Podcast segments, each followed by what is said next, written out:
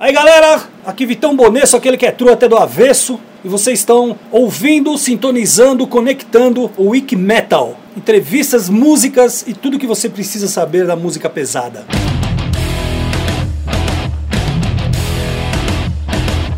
Você está entrando na enciclopédia do metal na internet. Wiki Metal. Com Daniel Dissler, Nando Machado e Rafael Manzini.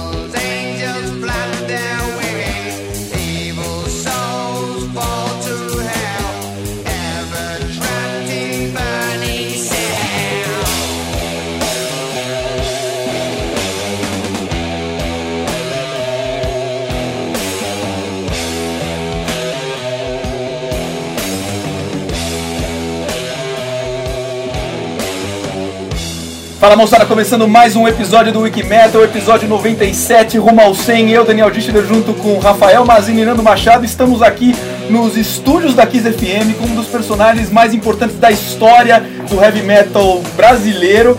Apresentador e produtor do backstage no ar desde 1988, baterista do Electric Funeral, que a gente vai falar bastante, aliás, que foi a vinheta que a gente ouviu agora, Electric Funeral do Black Sabbath, da música histórica de 1971 colunista da Road Crew, colaborador de uma série de outras coisas, além de ter uma coleção pessoal de mais de 10 mil álbuns. Vitão Bonesso, bem-vindo ao Wikimetal. Muito obrigado pelo convite e antes de mais nada, parabéns pelo trampo que vocês vêm fazendo e que é, é, é maravilhoso. Acho que a gente está precisando de gente que nem vocês para impulsionar essa máquina do heavy metal e é bacana. E estou à disposição de vocês aí. Valeu, Vitão. Muito legal ouvir isso de você. É uma honra, é uma honra para a gente ter você no programa é, pô, uma das pessoas mais importantes da, nessa é, árdua tarefa de divulgar e, e, promover o metal hard rock, o classic rock no Brasil. Eu queria saber, pra gente começar, então, lembrando lá no comecinho, como é que foi o... Como é que foi que você começou a se interessar por rock? Como é que o rock entrou na sua vida, o metal especial? E como é que foi o começo da sua carreira? Bom, eu comecei a gostar de rock pelo meu pai. Em 1964 para 65, meu pai já ouvia Beatles, né? Começou bem. Tinha Ventures também, tinha muita coisa, tinha Jovem Guarda, que era o, o primeiro respiro roqueiro brasileiro, né? E quando meu pai foi ver a Copa do Mundo de 66 na Inglaterra, ele trouxe coisas dos Beatles, isso aquilo, aí lascou, né, meu? Aí dali até o final dos anos 60 era Beatles. No começo dos anos 70 era Beatles. Mas aí um vizinho meu me mostrou o Fireball do Deep Purple. Aí era Beatles, e Deep Purple. Aí veio o volume 4 do Black Sabbath. E aí a história foi caminhando até que em 86 eu comecei a dar uma força lá na 97 FM, na época em Santo André, levando algumas novidades que eu sempre comprava em geral, até que em 88 eu recebi o, o convite para fazer o que hoje é o backstage, né? Seria o backstage substituindo o programa que já estava no ar, que era o Riff Raff. Tinha um programa que chamava Riff Raff. Eles quiseram tirar o cara e botar eu. Eu falei: não, não quero, eu quero produzir alguma coisa. Eu não sou legal de locução, não sei falar, caramba. Meu inglês era macarrônico total. Isso aqui. Ele falou: ó, legal que você aceitou. Domingo você estreia. Isso foi depois do, da sessão Rocambole? Foi, o Rocambole foi o primeiro. E Foi aí, o primeiro, depois veio o, over, o Overshock, o, o Fuck Off, Riff Raff e, e junto com o Overshock, que era alguma coisa mais pro hard, né?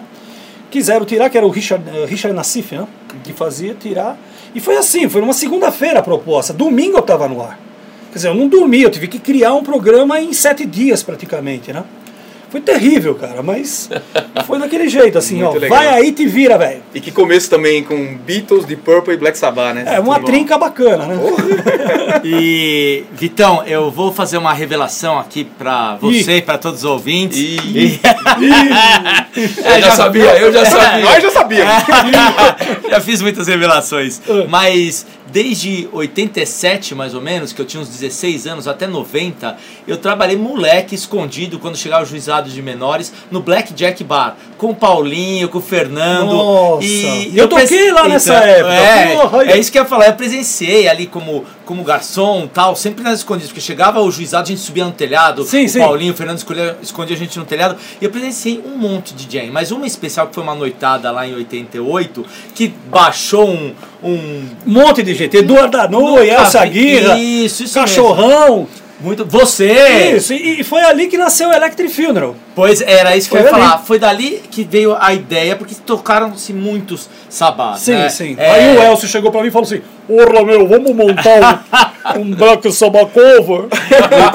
Fechado. Depois nós vamos perguntar da banda. Eu queria falar do espaço. Você acha que hoje em dia existe um lugar, porque ali no, no Blackjack iam pessoas de várias gerações, as pessoas Sim. falavam, as pessoas tocavam, as pessoas pensavam sobre rock and roll. Você acha que isso hoje em dia existe é, com pensamento inteligente, não só criticar, xingar? Co- Como que. eh, Eu acho que faz transporta? falta realmente aquela interação em loco da molecada naquela época, né? Vamos lá pra saber, ô, você trouxe aquele vinil que eu te pedi emprestado, eu trouxe esse aqui pra você levar pra casa, na outra semana se destrocava. Gravava coisa. fita, levava levava fita. fita, isso aqui, os cassetinhos aí e tudo mais. Então era muito bacana, isso era muito bacana. E hoje eu acho que a internet, né, a parte de rede social, distanciou as pessoas. Tem gente que fala, porra, Vitão, tu canta, tá cabeludo ainda, cara. Só que o cara nem imaginava que eu, com 51 anos, estaria ainda cabeludo. Entendeu? Então, eu acho que a internet foi a grande responsável pela, pelo distanciamento das pessoas. Eu acho que falta, assim, um bar, eh, casa de show mesclado, né? Pra sentar, bater papo e sem aquele desfile de moda, sem aquela. aquele. Ah, Porra, meu, sou nova no pedaço, entendeu? Que fosse um lugar pra confraternizar, pra trocar Isso, meu, que nem ideia. a gente tá fazendo aqui agora, estamos aqui sentados batendo um papo. Antes de começar o programa, a gente já relembrou tanta É, coisa. verdade. Você tá relembrando isso. Isso é muito saudável. Você mexer com o passado de uma certa forma. Eu tive um passado legal, você também deve ter tido um passado, todo mundo. Então acho que isso daí é muito saudável pra gente, sabe? Bom, a- além de todo esse papo que a gente ainda vai bater, a gente está só começando agora, Vitão, a gente também ouve música aqui no Wikimetal eu- e hoje você vai nos ajudar na seleção musical Opa! que vai rolar, né? Lindo. Eu queria que a gente fizesse uma espécie de viagem no tempo, você que puta, acompanhou tanto de heavy metal desde o começo, né? Você acabou de Aham. comen- comentar, né? Antes de, realmente do movimento começar, bem na Sim. época que começou. Antes era rock pesado, rock pauleiro. É, Rock Pauleiro. Você pegou toda essa época, todas essas décadas e tal, então a gente vai pedindo, a gente vai avançando no tempo. Então, pra começar, eu queria que você escolhesse uma música que pra você foi muito importante, o que você acha que representa a década de 70. Uma música de metal que pra você foi muito importante ou que você quer rolar ela agora aqui no Wikimetal. Tem duas, mas vou escolher uma. Pra mim, Children of the Grave do Black Sabbath. Que eu acho que é a- aquela levada, aquela. Tã, sabe, aquelas puxadas do Wyoming pra mim. Quando eu vi isso, eu falei, gente do céu, quando eu crescer, sabe, eu quero ser o Bill Ward, alguma coisa desse tipo. Muito e bom. outra também, a Haguay Star, na versão ao vivo do Made in Japan, que faz 40 anos agora em dezembro e continua sendo tão atual, tão referência nos dias de hoje. É o maior disco ao vivo de todos os tempos, na sua opinião? Eu acho, cara, eu acho porque só tem um overdub. Um overdub, assim, num, na Child in Time, assim, que é confesso. E o Purple até hoje, quando eles gravam, eles não fazem overdub. Mas o Roger Glover falou, só tem um overdub, vão crescendo da voz do Gillan lá que precisou. O resto é tudo ao vivo mesmo, é tudo in natura, sabe? E até hoje é referência. Mas a Children of the Grave é uma música que eu escuto, as tripas mexem aqui dentro. Qual É. versão? A do estúdio mesmo? Eu gosto Master da do? Live Evil. Live Evil Do com Live Jill? Evil, é. Então vamos ouvir agora Children of the Grave no Wiki Metal!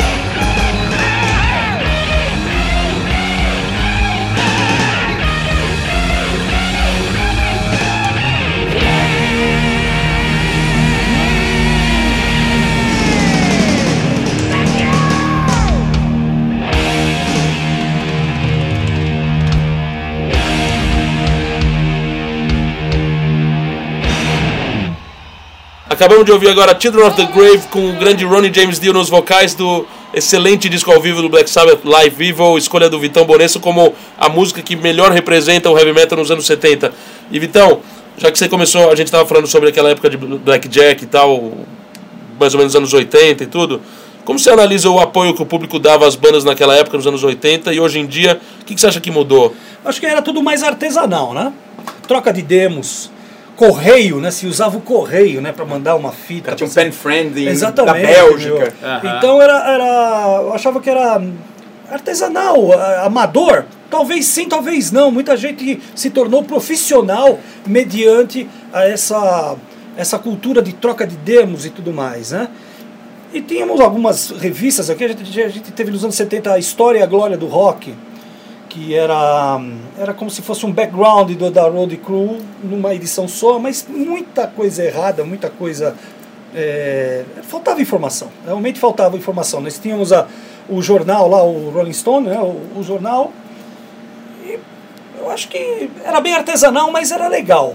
Eu acho que era bem legal. Existia aquele, aquele contato também na hora que você queria trocar um disco, comprar um disco e na galeria, marcar um, uma ponta na, na, na, na, galeria do rock, acho que era muito legal. Hoje marcar uma ponta já é outra coisa, né? Marcar uma ponta é outro papo.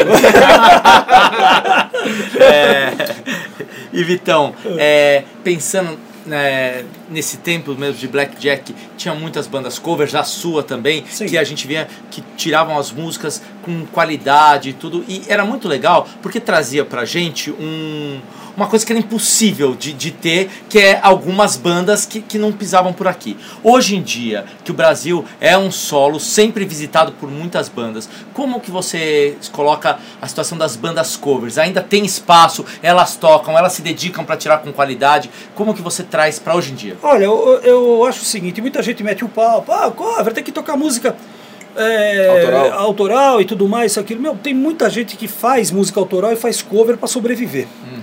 Então a gente tem que respeitar o músico nesse sentido. Não é o meu caso. Eu, eu sou calhorda. Eu gosto de tocar Black Sabbath. Ah, vamos fazer um banda. Que não, não quero saber de compor, não quero ter banda, mas eu já tenho meu trabalho que já me toma espaço. Se eu tivesse que fazer uma banda autoral, isso aqui eu teria que me dedicar de uma forma que talvez eu não teria esse tempo. Então tem as bandas covers, tem algumas bandas covers que foi legal. Fiz parte do Beatles Forever, que foi considerada a primeira banda cover é, é, propriamente dita no visual, no, no, né? Então fiz parte deles, em, de 80 a 84 fiz parte da banda. Depois veio o Two Cover, veio outras bandas, Stones, que era Rock uma banda. Memory, Rock coisas. Memory, o, o Páscoa era o John Lennon do, do, do Beatles Forever. Então, uh, se ganha dinheiro com isso. Se o músico quiser sobreviver e não passar fome, ele tem que dar seus pulinhos. Muita gente vê o lado cover como é, meio pejorativo.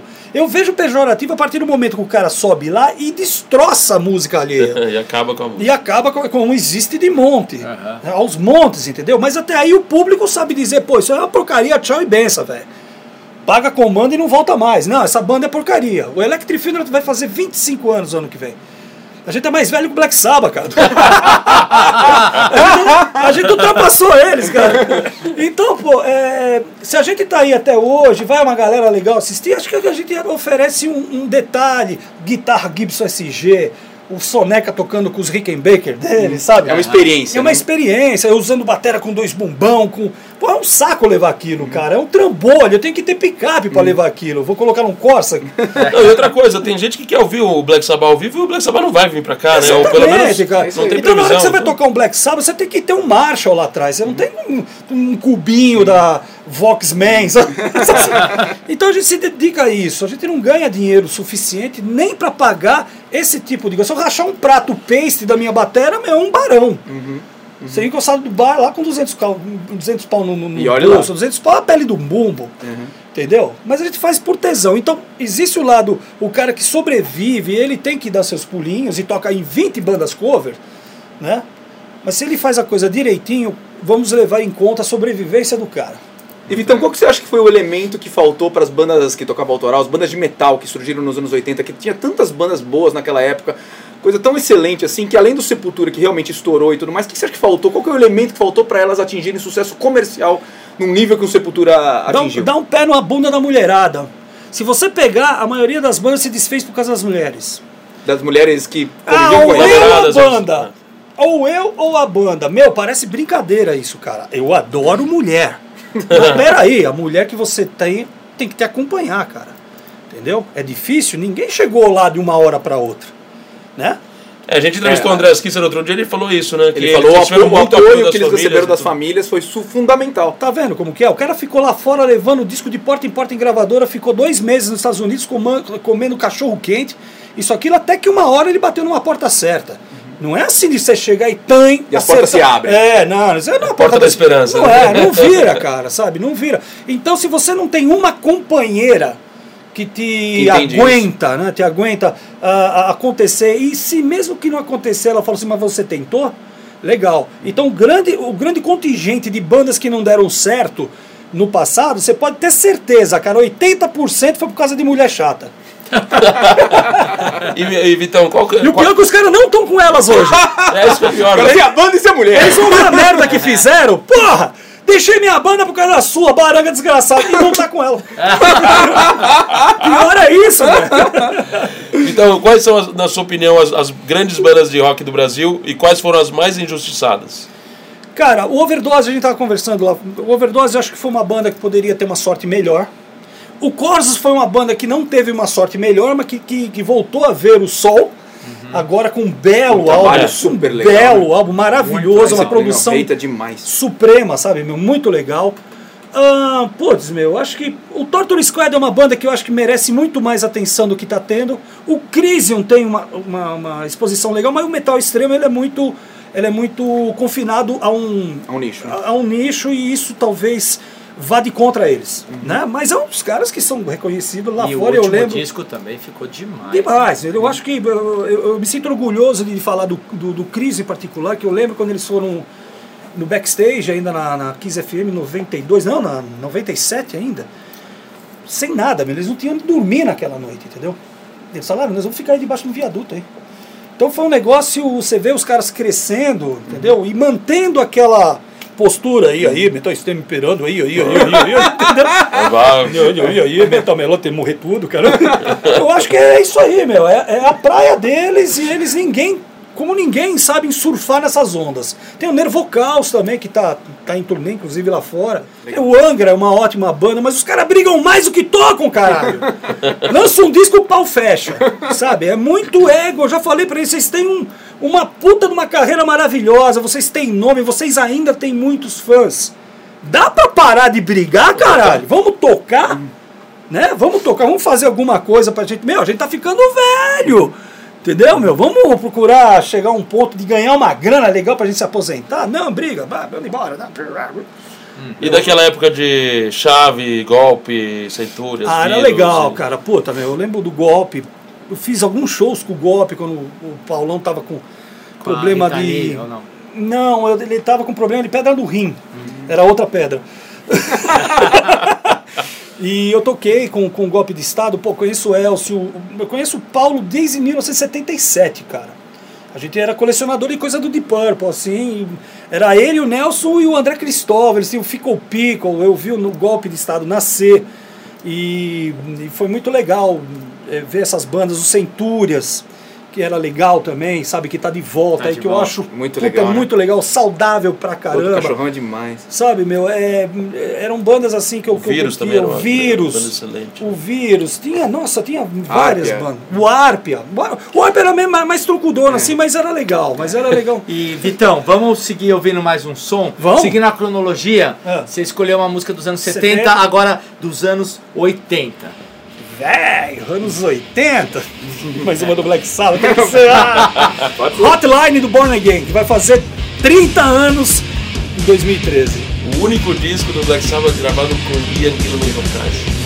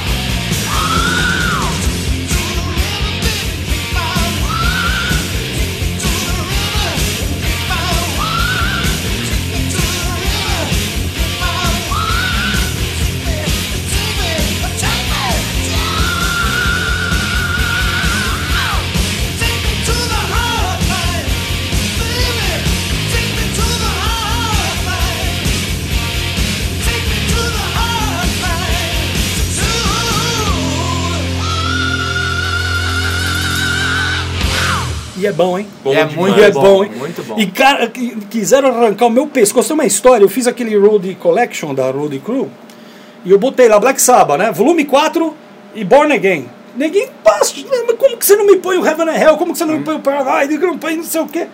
Falei, meu, tá escrito ali, é pessoal. E cara, como que esse cara não conhece nada de música? Esse Born Again é uma porcaria. Aí, aí começaram a chegar os e-mails. Queria me desculpar com o Vitão Bonesso. Eu jamais tinha ouvido Born Again. Ouvi isso é por causa da matéria e falou, É. desse cara do caralho, pô. Meu, Thrash é demais. E assim. Zero the Hero Zero the. Hero. Fantástico. Essa foi a Hotline Black Sabbath, mais uma escolha de Vitão Bonesso. Eu Vitão, juro que eu vou parar com o Black Sabbath. não, pode continuar, pô. aqui você manda A hoje. gente adora. Você já fez centenas de entrevistas com heróis nossos do heavy metal. Qual é aquela que vem na sua cabeça como em primeiro lugar quando você pensa em tudo que você já fez, em todo mundo que você já falou? A primeira, que- qual que vem? Rich Blackmore.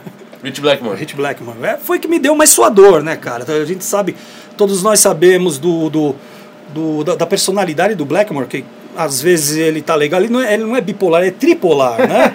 o cara. Então você, na hora que pintou a oportunidade de fazer isso em 96 aqui no Brasil, no show do Rainbow, ele já tinha dado um cano na MTV, cara. Eu lembro que eu cruzei o Gastão na, no Olímpia, puto da vida, pá, trouxeram tua equipe aqui, o cara tss, foi embora pro hotel. E eu tinha uma entrevista com ele agendada também. Falei, pô, rodei, né, velho? Já era. Aí o, o, o tal de Robert, que era o, o assessor dele, falou assim: olha, ele vai até atender no hotel. Por quê? Porque ele não gosta da MTV. Aí acabou o show, nós fomos pro hotel aqui, De La Volpe, aqui De La pertinho, Volpe, que é aqui falei, embaixo. né? Então fomos lá, meu, ele recebeu a gente numa suíte, tava ele a mulher dele, que é a Candice Knight, que depois Que tá ele no Blackmore's. Isso, eles estavam começando a, Blackmore's a, a, a mexer com o Blackmore's Night, ele até me contou algumas histórias. Pô, ficou eu e o Regis Tadeu, cara, fazendo a entrevista, cara. Mas foi um suador, bicho. Mas foi legal. A gente tinha 30 minutos, ficamos uma hora e pouco conversando com ele. Ele foi super legal. Só não falar do Ian Gillan, velho. Ninguém também vai lá querer cutucar o cara, o cara já uma voadora, né? Claro. Mas foi o Rich Blackman. Que legal. Entre outras, de o Rick Wakeman foi maravilhoso, meu. Olha só. Maravilhoso. É um cara que para a entrevista para contar piada, cara. Ele é muito demais. legal, ele é muito legal. E de tudo que você fez na sua, na sua vida, qual foi a, a situação que te deixou mais orgulhoso? Assim? Tocar com o Glenn Hughes no Blackjack. Puta? Essa Hoje é normal, história, né? os caras vêm de fora, É. aqui, mas naquela época não existia isso, cara. Levei o Glenn Hughes lá, ele falou: se eu quiser tocar, eu falei: já armei tudo. Ele, ele Pô, veio fazer uma, uma, uma promo trip, né? Que eles falam, né? Aham, aham. Na época do Flow Now One. Eu acertei com a Roadrunner aqui no Brasil, o Jerome Vonk. Jerome. Isso. Fundou aqui, né? Ajudou. Que, que foi um dos primeiros locutores aqui. E a gente, meu, ele quer ir num bar, isso aí, já tá tudo armado, velho. Vamos lá e, e fizemos. Tem isso no, no YouTube, inclusive. Tem Ah, lá, legal. tem. E acho que foi uma das, das coisas mais legais. Entrevistar o David Coverdale na Inglaterra foi legal. Caso que ia ser a festa de aniversário da 89, ia ter Megadeth, Queensryche e Whitesnake. Whitesnake no, no, no Parque Antártica. E 89 deixou bem claro que ninguém de outras rádios iria entrevistar o David Coverdale. Eu peguei o avião, fui entrevistar ele e botei no ar antes. Muito bom. Detalhe, em 89 não consegui entrevistar ele. Nem com ele aqui. E você demais. lembra quem vocês tocaram no- com o Glenn Hughes na época? Lembro, Quem foi que tocou é, também? o Paulão do Golpe tocou Burn, eu toquei Smoke and Water, toquei You Keep On Moving, Do Come Taste the Band, que eu isso, adoro essa música. toquei aquela hum, The Boys Can Sing the Blues do álbum Blues Uhum. dele e é, Baby I, I Don't You Stay, o negócio assim, Baby I Don't You Stay do álbum From Now On. Que demais. E quem mais tocou? Você? Bolinha, que era do Nocaute. Ele baixo e vocal? Isso, o, Ju- o Juninho, guitarrista do Nocaute também. E também Do tocava Nocaute. todos. Isso, e o Pio, e o. Pio na guitarra. Pio, Fernando Pio. Isso. Que legal. Vitão, qual as vantagens e as desvantagens também da- dessa facilidade que a gente tem de conseguir música hoje em dia? Tira um pouco, pou- pouca graça, né, cara? Eu tava conversando com o Nandão lá fora, meu, pô, a gente ainda curte comprar um CD. Deixar o saldo bancário laranja, não vermelho, né? Deixar assim, falei, meu... Antigamente era vermelho, hoje já Era tá vermelho, mas a gente ainda tá um pouquinho melhor, né, meu? A gente, pô, mas eu gosto, cara, meu. Hoje mesmo eu comprei um Monster do Kiss, olha que legal. Aí na livraria Cultura, que lindo. Fui lá, pá, comprei, que bacana. Eu quando vou na galeria, eu saio com 6, 7, 8, 10 CDs, 4 DVDs. Eu ainda sou um consumidor à moda antiga. Às vezes eu baixo alguma música quando alguém me pede para gravar uma chamada de um show que vai ter, eu não tenho disco lá, então eu abaixo, e, mas não pra queimar o CD e ouvir no carro, eu não faço isso. Eu gosto de ter meus, meus CDzinhos ali, gosto de ter meus vinis ainda. Acho que é uma cultura que muita gente está voltando a ter, inclusive. Aham. Mas muita gente se, desfa- de- se desfez de muita coisa, inclusive eu. Na É época mesmo. do CD eu Se vendi arrepende? bastante, bas- eu vendi Ah, bastante, sim, bastante vinil. vinil. Vinil. assim. Só ficou aqueles autografados, que eu acho que o vinil é legal para autografar, né? lógico, é bem mais. Cabe bem mais dedicatória, o caramba, um monte de coisa, né? Legal. No pendrive que você não vai pedir autógrafo. Pois é, mas assina meu pendrive.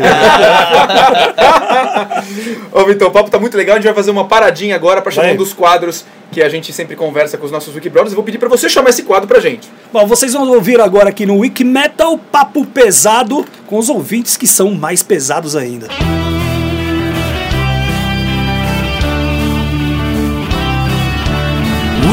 Metal. E você, batendo um papo pesado.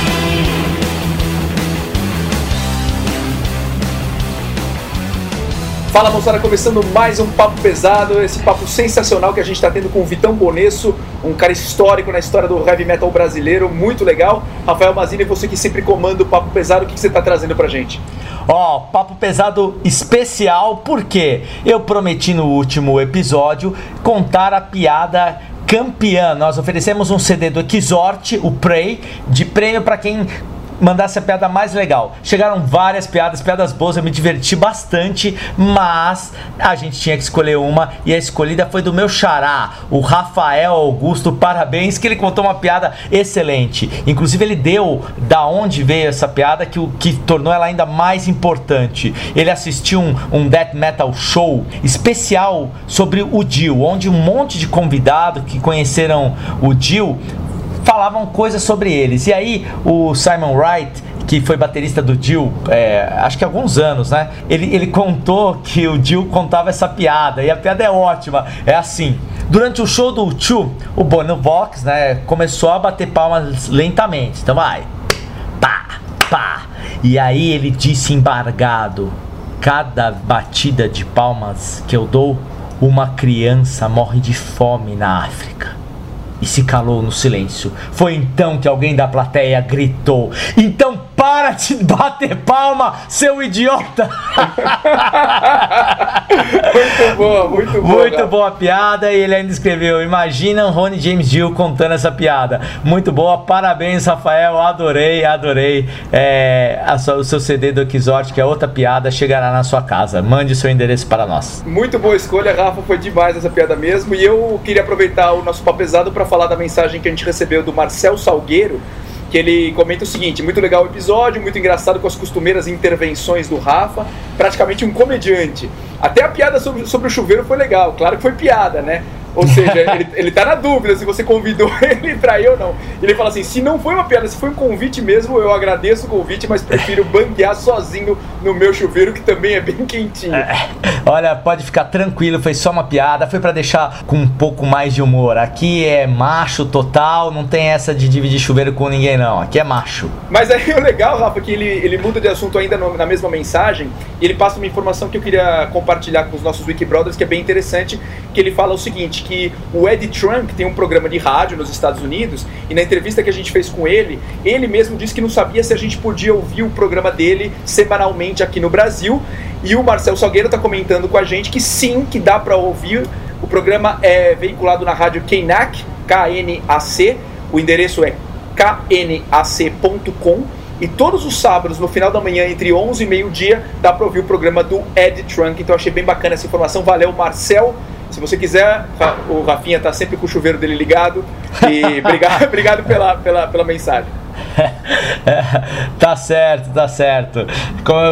O que o pessoal deve perguntar é como é que você sabe que o meu chuveiro tá sempre ligado, hein? É, essas são as dúvidas do Wikimetal. Muito bem, e eu queria terminar nosso papo pesado com uma grande dica. Eu sempre falo das minhas peças. Essa peça não é minha, eu não, não fiz nada nela, apenas assisti. Aberdeen, um possível Kurt Cobain. Pra quem gosta de Nirvana, pra quem gosta do grande Kurt Cobain, é um monólogo com Nicolas Trevisano que é muito bacana. Ele retrata o Kurt Cobain um pouco antes de ser encontrado morto, quando ele foi dado por desaparecido, que ele acabou passando uns três dias na cidade de Aberdeen, que é no, no estado norte-americano de Washington, tá bom? Não percam, muito legal, tá no Sesc Ipiranga. Vai ficar pouco tempo lá, confiram, você procura a programação do Sesc Ipiranga, muito bacana. Parabéns pro grande Nicolas Trevijano é, por essa iniciativa. É uma iniciativa que dá orgulho e falando nisso, então vamos chamar o Orgulho Nacional, Rafa? Vamos chamar assim o nosso orgulho nacional.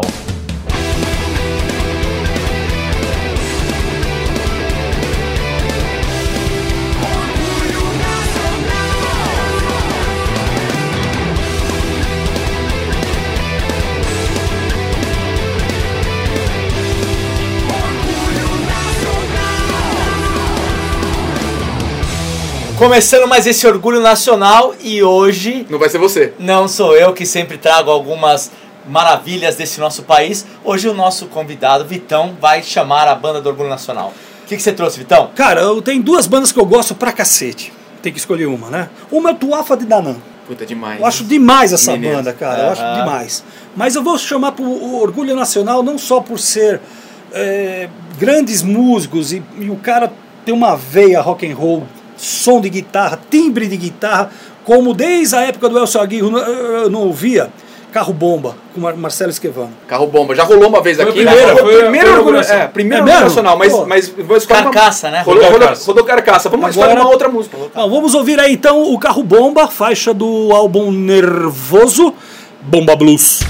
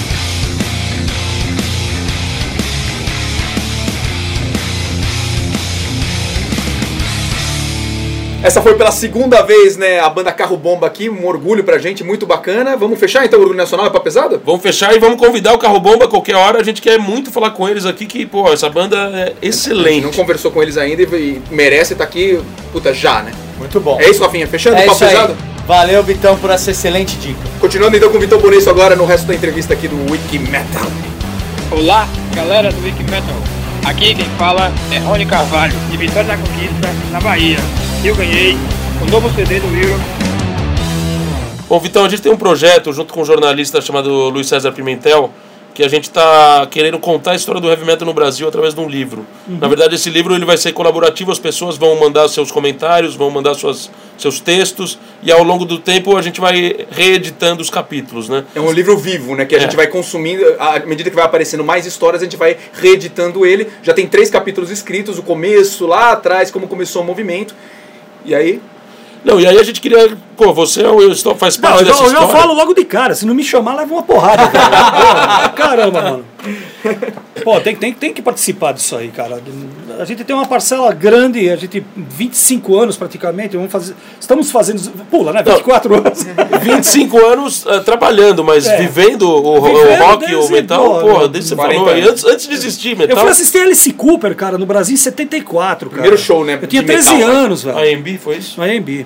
Eu entrei na porrada e saí na porrada. Não é, você não entrava lá. Eu- me entraram, entendeu?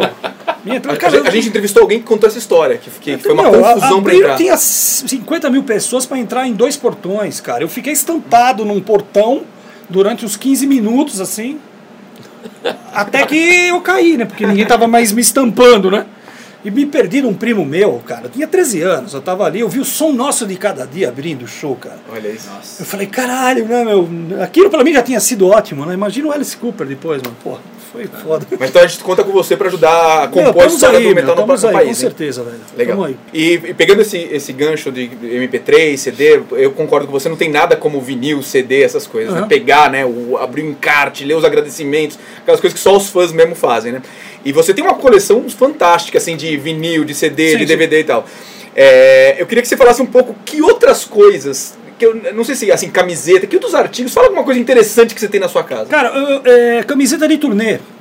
As gringas, principalmente. Isso, eu tenho lá, eu não vou jogar fora, fazer pano de prato, pano de chão. é. Pior ainda, se fosse de Então prato. eu tenho, eu tenho cam- algumas camisetas, acho que umas 30, 40 camisetas de turnê que eu assisti lá fora. Uhum. Algumas que eu comprei aqui, mas que são importadas. Que né? legal. E coisas bem legais. Um- São com, relíquias, né? com destaque aquela que o Tony Iommi me mandou pelo correio do Born Again. Que foi que, que, meu, a história é maravilhosa, meu. Em 95 eu tava lá na Forbidden Tour, assisti ele no Manchester Apollo. E na hora eh, a gente tava conversando, ele me deu uma caveira promocional, que tá na entrada da minha chácara, tem essa caveirinha lá. À noite ela ilumina. Tem na bateria, uma na bateria, ele me deu duas. Que legal. Ele usa a minha bateria e me deu duas camisas da Forbidden Tour, né? Eu falei, porra, meu, eu tenho quase várias camisetas de turnê assim, mas uma que eu quero eu não tenho. Ele falou, qual? Eu falei, a do Born Again. Ele falou, uh. Ele fez, uh. Mas É uma, é- é uma azul clara, não? não, é preta com, com, com o demoninho. Ele falou assim, Olha, eu tenho era- em casa, ele falou, um monte. Que, que quando a companhia fazia, mandava pra gente. Não tem nem as datas atrás. Eles mandam pra ver se tá legal isso aqui. Eu tenho um fardo lá, ele falou um, um pack, um pack, né? Uhum. Na minha casa, isso daquilo, me dá seu endereço que eu te mando. Ele mandou, velho. que demais. Essa camiseta está enquadrada. Nossa. Eu mandei fazer um belo num quadro com o Born Again em cima, autografado por eles. Pô. Inclusive pelo Bill Ward também. Que legal. Foi uma prestação, né? Veio o Guila primeiro. Pegou, pegou, pegou de todos. Então, e, e mandou, meu, ele mandou pra mim a camiseta. Muito cara, legal, mandou a meu, que camiseta. história sei- maravilhosa. Eu tenho fotos minhas por aí com, com ela, Ela. assim, mas depois que eu vi que ela. O diabinho já começou a ficar meio, meio torto, assim. Falei, Vou enquadrar. deixa, eu vou enquadrar. Puta, muito bem feito. Tem também é, Turbooks. Turbooks eu tenho vários, legal. também. De Turbooks. Gosto de box. Sabe, de, de- vários boxes, assim, aquelas versões Digipack que, que tem no, no Japão. Eu tenho, só do Born Again, por exemplo, eu tenho um 6, 7. Que legal. É Digipack alemão, tem o Digipack japonês, tem o pirata da época, sei lá. E agora o Nando, o Nando vai pedir pra você escolher uma música, e só, mas só pra pegar o gancho, para os nossos Wiki Brothers ficarem ligados e ouvir o programa até o final, porque no final vai ter uma promoção que tem a ver um pouco com isso, Oba. com Black Sabbath, com Digipack, com essas coisas. Bom, bom. É, anos 90, Vitão. Qual o som que melhor representa essa essa década tão É, é, transitiva, peculiar, né? peculiar na história do rock. transitória, né? É, Ela foi. Cara, nos anos 90 também tem um álbum que eu acho simplesmente fantástico, que é o Painkiller do, do Judas Priest, né? Mas não vamos tocar Painkiller, vamos tocar Hell Patrol.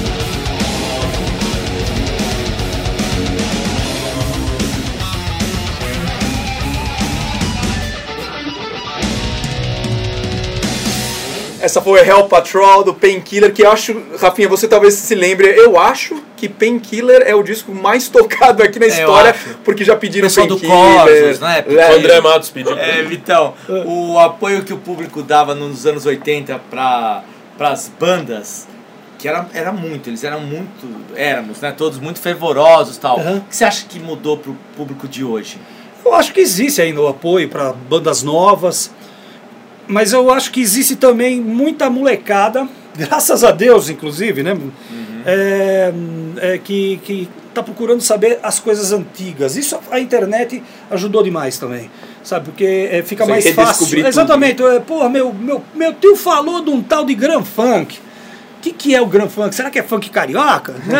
Alguma coisa funk? É um funkão, né? É um funkão, né? O cara vai ver lá e vê que é uma música que até toca sempre na Kiss, an American Band, ou sei lá, meu, é, aquela Footstop Music. Pô, isso é legal. Aí o cara baixa o CD, pô, isso é mais legal ainda, né? Olha o som desse baixo com distorcedor. Então acho que a internet ajudou essa molecada que não tem um poder aquisitivo tão legal de navegar para trás e descobrir muitas bandas legais. E a- O moleque falou, eu tenho 16 anos e queria ouvir Armagedon no seu programa. "Ma- Armagedon, velho, caramba, sabe? Falei, Legal. Sabe, Dusty. A gente tava falando antes de começar a gravar que, assim, às vezes voltar no tempo musicalmente é avançar, né? Totalmente, não é regredir, não. Voltar, você está parado no tempo, graças a Deus. Se for essa conotação do, do parado no tempo, graças a Deus. Eu quero ficar parado aqui. Por quê? Não que a coisa atual não esteja legal, mas eu acho que a essência de gravar um disco é diferente. Hoje o cara grava um disco no, no banheiro, se ele quiser, cara. Entende? É, não existe mais aquele negócio de. Tu tá, puta, acertei a hora da bateria, né? Ah, Seleciona, deleta e tchau, entendeu? Meu, era, faz de novo, entendeu? É, você ouve os, os primeiros discos do Queen, né, meu? Que era tudo ao vivo, direto, Sim. vocal não tinha overdub, nada. E depois dava uma consertadinha aqui, uma, uma, Uma uma acertadinha lá. maquiadinha ali. Era Tinha que assim. cortar a fita na mão, né? É. E botar aquele plastiquinho. E vamos falar agora de uma banda que já tem 25 anos de carreira, né? Electric Funeral. Eu queria que você falasse. é, hoje, hoje tem uma formação, dá pra falar que é meio estrelas do Estável, metal, né? A gente tem Carro Bomba, Baranga, King Baranga. Bird, né? Muito legal. Bastante. Mas também já passaram nomes tipo Andreas Kisser, o Elcio que você já citou, o André Buzic, o Tiguez, né, meu Deus? Tiguez, cara. Da chave do sol. Então eu quero que você fale um pouco sobre toda essa história. Ah, meu, a gente começou, eu e o Elcio, fazer o o Electric Field. Eu lembro que a gente não tinha nem nome, a gente tava na, na 97, a gente ia fazer o primeiro show no Blackjack. E o Kid Vinil tava fazendo. Meu, qual é o nome da banda? Eu falei, puta nome. Eu falei, vocês não vão falar que vocês são Black Sabbath, né? Ele falou. É. Eu falei, Electric Funeral. Foi assim. foi na hora, Na hora, cara. Pá, Foi tá- bem, né? Que é o puta nome. né? Pois legal. é, o Electric Funeral ficou. E depois era o Chris Skerpes, né, que era o vocalista, e o, uh, René Seabra. Essa foi a primeira formação. Depois teve o Rogério Fernandes, duas vezes, inclusive ele foi, voltou, foi, voltou. Ahn, nossa, teve o, o, o André. O André Buzic, meu, também. Linhagem de baixistas aí, É, né? pois é, meu. É, também pra fazer Geezer Button. Tem É, que ser bom, né? tem que ser meu? Olha, todos eu tenho muito respeito, ainda cruzo com os caras assim. A, a gente pretende agora, no, no- no novembro do ano que vem, fazer uma bela de uma festa com todas as pessoas que tocaram na Electric Field. A não ser um, que era um casca do caramba, que eu não quero nem citar nome, mas é só um. Só um. Pô, só um, até que tá bom, né, Pô, meu? tá Deixa bom. ele, deixa ele. Ele teve o quê? Umas 12 formações, 15 formações? Ele teve. é, é, ah, sim. O. Funeral, né? E o Andrés foi engraçado porque o Carro Bomba tava, ia gravar o primeiro disco e eu lembro que o Esquevano chegou pra gente. Depois aquele show que a gente abriu pro OSP no, no- na Via Funchal. Uhum. Ele, tocou- ele falou: Meu, esse aqui é o último comigo, vou ter que gravar um disco, vou precisar tocar com o Noni Brothers, que fazia cover, pra levantar uma grana e babá. Legal. E o André assim, tinha dado uma canja, eu imagino o André andando canja. Não. Com, a gente, e ele falou, pô, o cara vai sair da banda, meu. Falei, vai. Pô, meu. Eu falei, que foi, alemão? Ô, Vitor, me chama aí, mano. Vamos fazer a parada aí. Falei, mas cagar, você, meu, você bebeu o quê, André? Pô, Vitor, vamos aí, caramba. Aí foi- assim, meu. Ele se convidou. E a gente fez. Só que ele teve que sair por causa que, meu, compromisso. Sepultura. Ele foi meio tirado, ele ficou até meio puto. Eu falei assim, meu, pô, André, quatro shows tentei marcar, você não pode, cara. E foi justamente na época que o Esquevano falou, meu, eu tô à disposição aí. Legal. Tô à disposição. E não foi com o Electric Funeral, mas você se apresentou no Hammersmith Odeon em Londres? Pois é, velho, meu, isso foi em 95, meu, março de 95. Conta essa história aí. Ele não foi nem com o Electric Funeral, Nem bateria. foi nem solo. tocando bateria. Foi unplugged. Solo, solo, como, A capela. como foi isso, Vitor? Ah, meu, eu tava lá e, e eu- meu, a primeira vez que eu tinha ido pra Londres, cara, um, um dos primeiros lugares que você quer ir é atravessar as faixas da Abbey Road e conhecer o Hammersmith, né? Putz, lá fomos nós, né? E eu lembro que era um domingo à tarde, 5 horas da tarde, meu, e tava tudo aceso, cara. Eu falei, meu, teve show aí, cara, não é possível. Quem tocou? Você torcendo pra não E ter não tido tava, e show, não né? tava tendo show, tava em, é, em cartaz, tava aquele espetáculo Riverdance, que tava ocupando o teatro por um bom tempo. De Eles- dança- dança Isso, irlandesa, eles né? ficaram um puta de um tempo, lá, uns quatro anos, então não tava tendo show. Aí na hora que eu entrei, eu vi que tinha um monte de, negão assim, granão, tocando, cantando música gospel, né? Aí eu cheguei pro segurança, o que que é? Eu falei assim, ah, é uma igreja aqui da, da região, eles alugam aqui pra... Posso entrar? Pode. Meu, era o único branco, eu e meu amigo, cara, dentro lá. Meu, o resto, só negão cantando, cara. Legal, um cara com puta de um Hammond no palco. E Puta som, né? Puta som, cara. Eu falei, meu, até isso os caras são bons, né? Aí acabou o culto, todo mundo começou a sair, nós lá filmando. Eu tenho filmado, e a gente começou a filmar. Falei, puta que do caralho, as luzes acesas, deu pra filmar tudo. Aí chegamos pro, pro, pro mesmo é, repórter, um tal de Michael. Falei, Michael, a gente é do Brasil, cara, a gente queria fazer uma reportagem sobre o Hammersmith. Come with me. Subimos no balcão, olhamos, sabe? Ele, ele, ele começou a entrar nos lugares, falei, pra onde você tá levando a gente, meu? Backstage. Olha falei, opa, aí nós fomos em todos os camarins. Puta que demais. Embaixo do palco, embaixo, cara, e, e tem tudo isso filmado. E de repente a gente saiu no lugar, a gente tava no palco, cara, e já tava vazio o lugar, mas tava tudo iluminado, cara. Que legal. Eu falei, Luizão, pega isso aí, cara. O- Pega a câmera, filma aí. O Luizão que era do Hammerhead, Caralho. o Luiz César. Eu subi lá e comecei, lata d'água na cabeça, lá vai Maria. E ele não tem outra bosta pra cantar, não. Eu falei, o que me veio na cabeça agora. eu fiquei lá. Eu sou o único brasileiro que cantou samba no Hammersmith. E eu comecei, cara, a ficar uns dois, dois minutos. Eu falei, bicho, cara, o Never Say Die, aquele DVD foi gravado aqui, cara. Meu White Os Snake. Beatles tocaram acho que 35 Queen, meses 25 lá. noites. Iron Maiden. Iron Maiden. Live in, the, uh, Live in the Heart of the City foi gravado lá também. Foi lá também? Cinco músicas do Live After Death, Aquele- pra mim, é o melhor disco ao vivo, Iron Maiden, cinco músicas são de Ali, lá. o, o- o- aquele Seven eh, Days of Hell do Venom. Venom. Foi tudo. Live- Ou seja, quem não cantou no, no, no Hammersmith? É mais fácil você É. fazer essa pergunta. O Elvis.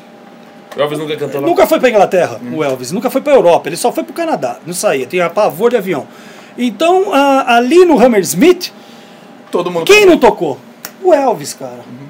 O Elvis. Porque E- o Vitão cantou. Eu fui, velho.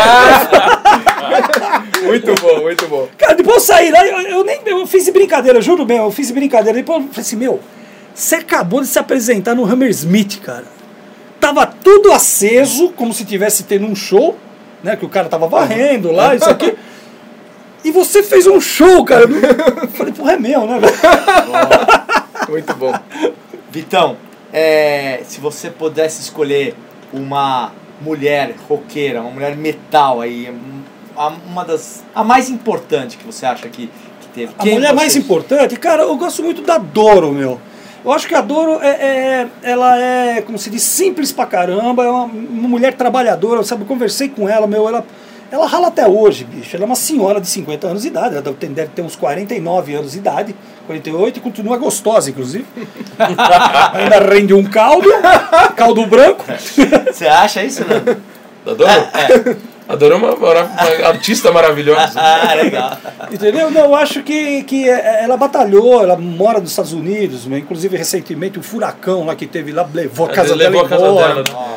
Quer dizer, meu, ela sempre foi batalhadora pra caramba. Ela gravou um DVD agora muito legal de 25 anos de carreira, muito bacana. Exatamente, aquele DVD com um monte de gente, Scorpions com É. ela, meu, ela ficou mal, né? Nossa, Scorpions comigo, eu não acreditava aquele sotaque dela. Oi, oi, oi. Eu achei muito legal, acho que ela. Representa bem. É, ela não. O Rob Halford não é a rainha do metal. Acho que adoro. legal. Entre tantas outras aí que, Claro. que, que representam. né? A Flor Jansen, que está no Nightwish hoje, que é uma ótima voz. A, a, a Tária já é mais lírica, né? Uhum. Lírica. Acho que ainda não, não existe aquele lado metal dela. Mas acho que a Dora é a mais, mais mais true de todas. mais assim, Bacana. é. Pra gente fechar nossa viagem musical, agora que a gente queria que você escolhesse uma música mais atual, dos anos 2000 pra cá. Zzz, É mesmo? Jura? Kill Devil Hill, Stranger.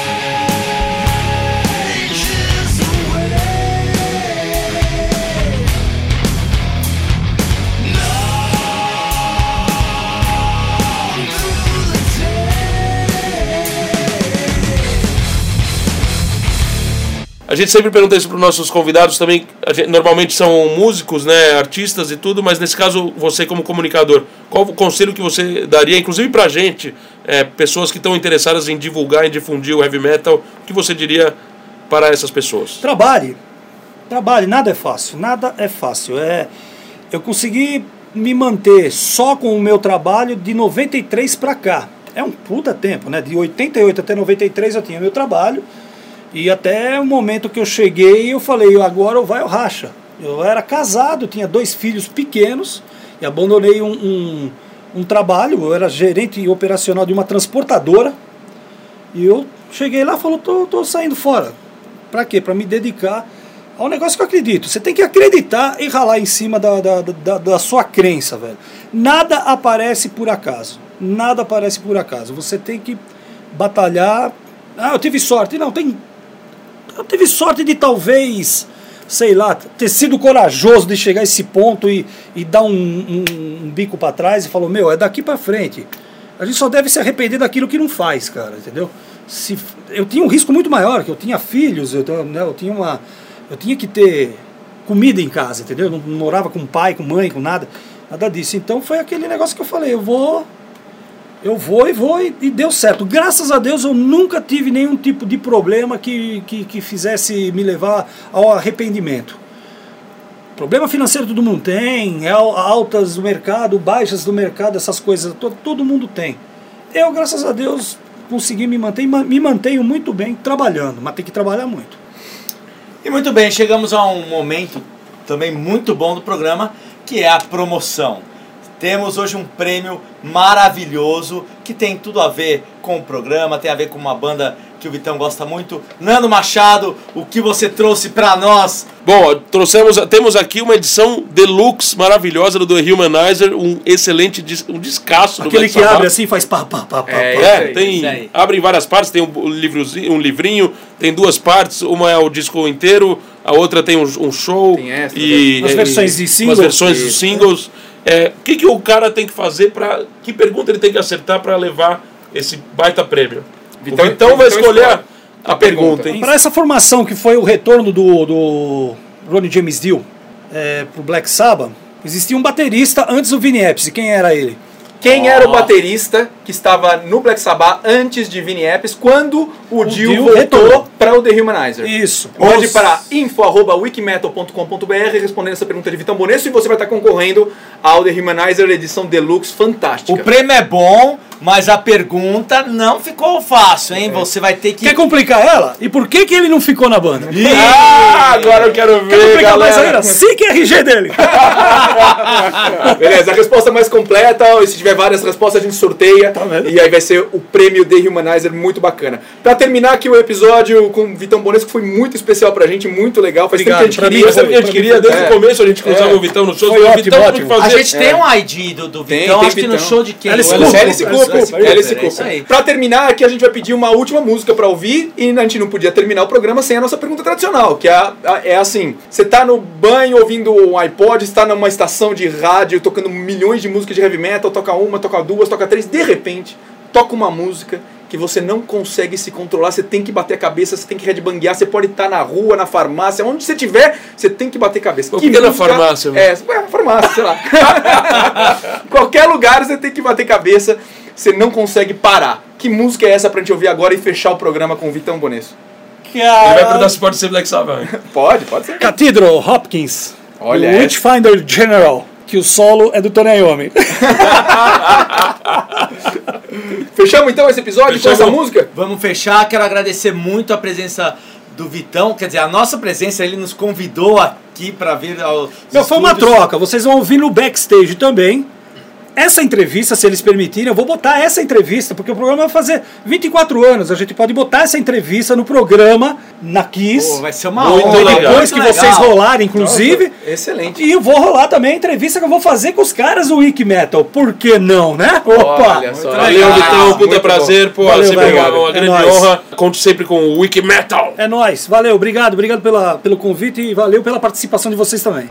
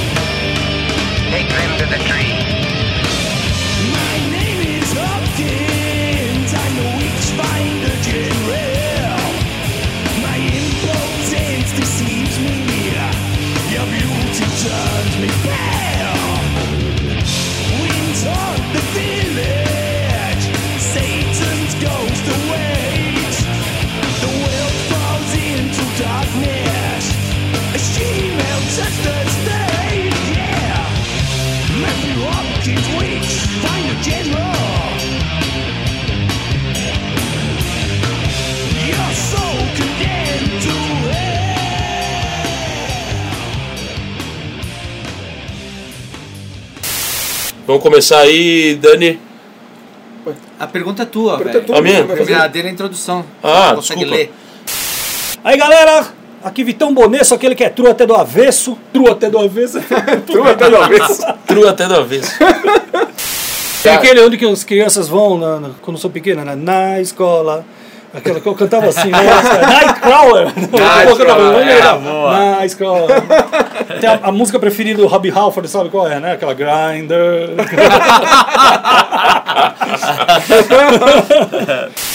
A gente não fez a pergunta clássica pra ele. É Calma, última. vai ser. Vai Ah, tá. Você percebe quando o cara leu a pauta e quando não leu a pauta. Não, não, não, mas aqui essa pergunta. Então vamos ouvir agora Children of the Grave no Wiki Metal! Ó, voltou. Ah, É, tá vendo? Depois reclama que tá sem voz, cara. voltou. Fica cantando pneu aí, cara. É isso aí, velho e bom garganta.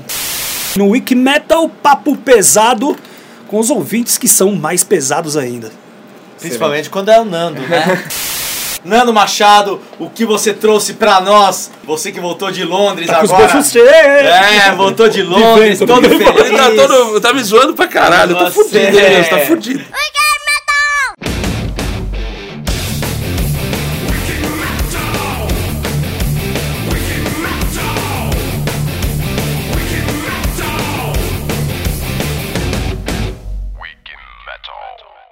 Aqui Vitão Bonesso, aquele que é true até do avesso.